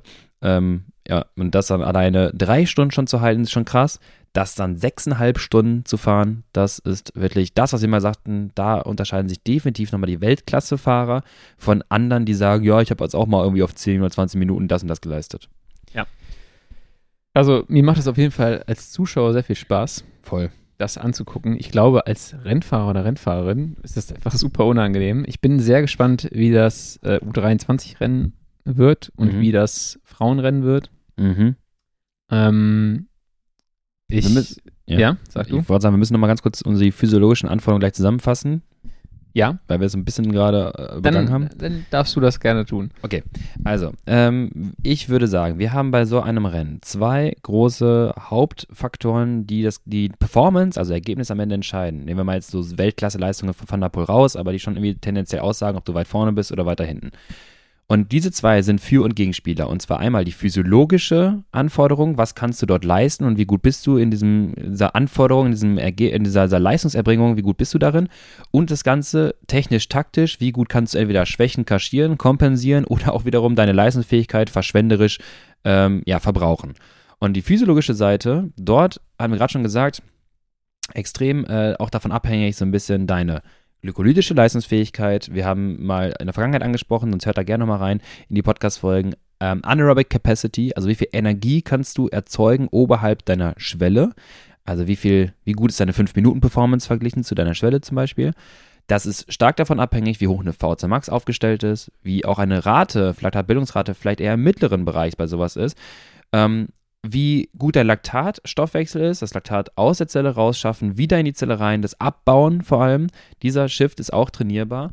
Und dann halt solche Sachen wie, wenn du solche hochintensiven äh, Antritte fährst, Kreatinphosphatspeicher Ja. sind trainierbar. Die erholen oder füllen sich wieder auf bei Phasen, wo du wenig trittst. Du musst es nicht supplementieren, aber immer wieder wiederholt diese Sprints zu fahren, sorgt schon dafür, dass die sich weiter ausbauen.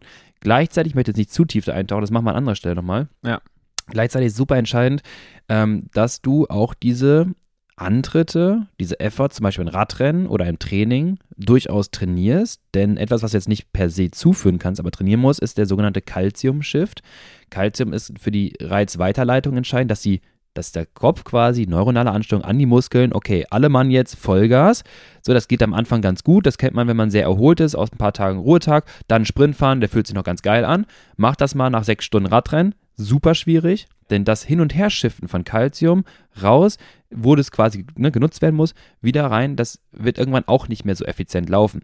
Und das muss man auch mal trainieren. Und es gibt halt Studien, die sagen, ey, wenn du halt immer wieder zwischendurch Sprints einbaust, sei es jetzt sechs Sekunden, sei es zehn Sekunden innerhalb einer Einheit, vielleicht mal einen spezifischen Tag rauszusuchen, wo du acht Sprints oder zehn Sprints, a zehn Sekunden einbaust in einer Lit-Einheit, dann trainierst du genau das. Und wir nennen es am Ende halt sowas wie Fatigue Resistance. Ne? Also wie viel Sprint-Power kannst du noch leisten nach 6000 Kilojoule oder 7000? Ja.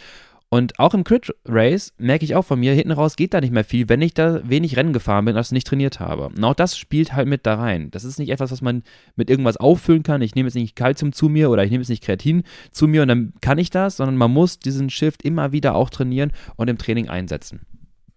Bringt es was, das zu supplementieren und zu trainieren? Oder würdest du sagen, der Hauptteil kommt übers Training? Der Hauptteil kommt übers Training. Es bringt schon eventuell irgendwas. Ähm, aber wenn man sich die Studien anschaut, wenn du zum Beispiel Kreatin supplementierst, dann ist es eigentlich nur für die Kurzzeitsportler relevant, wo wirklich nur das Entladen der Speicher einmal Vollgas quasi zählt, sei es Bahnsplitter, sei es Kraftsportler, sonst was. Das nach drei Stunden abzurufen, da gibt es jetzt keine Erkenntnisse, anders die, die Studien, die, halt, die sich das angeschaut haben, sagen, es gibt keinen Effekt von Kreatinsupplementation auf die Performance nach dreieinhalb Stunden. So, du kannst vielleicht einen geilen Start fahren, ja, aber am Ende gibt es ja noch die Diskussion, bindet nochmal irgendwie gerne zwei, drei Kilo Wasser, wenn du Kreatin irgendwie loadest, da fühlt man sich vielleicht manchmal nicht so frisch in den Beinen. Ja, das ist dann am Ende, ich sag mal, Drehen der falschen Schraube. Okay. Gut, ähm, du bist der Master of Time. Ich glaube. Ja, schade eigentlich, ne? Weil äh, ich habe noch die Zeitfahrdaten von äh, den Frauen, aber müssen wir uns nächste Woche ansetzen. Können wir nächste Woche machen, genau, ein bisschen aufs Zeitfahren schauen, auch Zeitfahren der Männer, auch Zeitfahren ähm, Junioren, Juniorinnen. Ja U23. Weißt du was? Dann machen wir voll, das ist super, ne? Weil Zeitfahren für uns nämlich heute, wenn wir uns aufzeichnen, der Männer, ich weiß, ich darf das nicht mehr sagen, aber, äh, aber wir werden auch nicht sagen, wer gewinnt, weil wir legen eh daneben. Weil das nächste Woche. Ey, ich glaube, ich hatte recht mit dem Straßenrennen. Was hast du denn gesagt? Ich hab Van der Poel gesagt, meine ich. Ich habe Pogacar gesagt, ne? Pogacar ist kurz hinterm Ziel kollabiert, hast du mitbekommen? Ja, und hat eine Strafe bekommen dafür, dass er nicht zum Interview gegangen ist. wow, Uzi. wow. Schweizer Franken. Stark. Ja, und am Ende hängt er da wie so halb über die Gitter und meinte so, wir sind so dämlich, wir sind so dämlich, ja. warum machen wir sowas? Aber der hat es auch gefeiert. Ja, das war schon, das war schon stark. Ähm, okay, ich habe Pogacar gesagt, war nicht richtig, deswegen sage ich beim Zeitfahren am besten gar nichts. Dann machen wir nächste Woche, würde ich sagen, ein bisschen Zeitfahranalyse, weil bei den Frauen habe ich auch interessante Sachen rausgefunden von Anna Henderson und Juliette Labou. Und dann machen wir nächste Woche komplette Analyse aller Zeitfahrdateien plus in zwei Wochen nämlich. Lernst du darfst dir aussuchen, ob du mit dabei sein möchtest oder ob du dich der Situation äh, entziehst. Und zwar ist dort die große Triathlon-Folge mit meinen zwei Coaches, Basti und Carlotta. Wir reden über Triathlon-Training und im spezifischen Science-Radsport-Kontext. Ähm, ne, ist auch super interessant. Also, falls ihr Fragen zum Thema Triathlon habt, schreibt sie uns gerne bei Instagram rüber in die DMs. Schießt mal eure Fragen rüber, Thema Triathlon. Auch zum Beispiel Thema Radsportler und Radsportlerin im Thema Triathlon. Wir haben auch dort später dann Trainingspläne. Wenn zum Beispiel ein Radfahrer, eine Radfahrerin sagt, ich habe mal Bock auf einen Triathlon, dann haben wir da die Übergangspläne, wie komme ich von meiner Radfahrleistung auf den Triathlonsport. Manchmal auch relativ interessant. Und wir gucken, gucken nochmal auf die äh, Leistungen im Ironman zum Beispiel, was die Radperformance anbetrifft und was da relevant ist. Also nicht nur Laufen und Schwimmen, Lennart. Ja. Ähm, wenn du möchtest, kannst du gerne mit dabei sein äh, und dann qualifizierte Fragen stellen. Okay, vielleicht hole ich auch ein paar äh, Meinungen oder Daten ein. Ich weiß, dass der äh, Mika Not sehr gerne auch hier mal reinhört. Ähm, sehr, sehr, sehr, sehr talentierter äh, Triathlet. Und vielleicht kriegen wir da auch ein paar Daten oder vielleicht auch mal einen O-Ton von ihm. Ja, schick mal rüber, bitte. Ich überlege mir das mal ob ich, ich, dabei bin. Ja, ich habe es jetzt gesagt, falls er nicht dabei ist, Leute, kennt ihr Lennarts Einstellung zum Thema Triathlon? Nein, nein, nein, das, das muss ich jetzt hier widersprechen. Ich komme da schon immer mehr rein. Ich kann das ein Stück weit nachvollziehen, nicht ganz. Ich finde das faszinierend und habe großen Respekt davor. Ja. Aber wer meinen inneren Schweinehund kennt, der ist ja kaum in der Lage, hier zwölf Stunden die Woche zu trainieren. Das ist einfach eine ganz andere Welt für mich. Ich habe dir schon mal gesagt, das ist wie bei den Gravel mittlerweile. Es ist eine interessante psychologische ähm, Anforderung, Bestätigung und Erlebnis und äh, Erfolg, wenn du halt ein Rennen, ein Wettkampf finisht. Oder einfach es darum geht, zu finishen mit der bestmöglichen Zeit. Und das gibt es beim Crit Racing oder Straßenrennen relativ wenig. Ja. Und ich habe letztes Mal herausgefunden bei dir, dass du auch glücklich warst, in Aachen gefinisht zu haben und nicht sagst, oh, nur Platzierung dies, das. Ich war glücklich, dass es vorbei war. du warst auch glücklich, dass du gefinisht hast. Ähm, und ich glaube, wenn du irgendwann mal, wenn du älter wirst, dieses Projekt angehen solltest, würdest du auch glücklich sein an der Stelle. Das lasse ich jetzt einfach so stehen. Okay, alles klar. Dann ich, sind wir durch, oder? Wir sind, wir sind durch. Okay, ja. perfekt. Dann wünsche ich euch eine gute Woche. Kommt äh, sturzfrei natürlich durch die Woche. Ähm, schreibt eure Fragen für mehr Inhalte gerne nochmal rüber. Äh, guckt euch die Trainingspläne an. Schreibt mir Ideen und Vorschläge für Trainingspläne. Und ich würde sagen, dann gehen wir jetzt gleich aufs Rad. Haut rein, bis nächste Woche. Ciao, ciao. Tschö.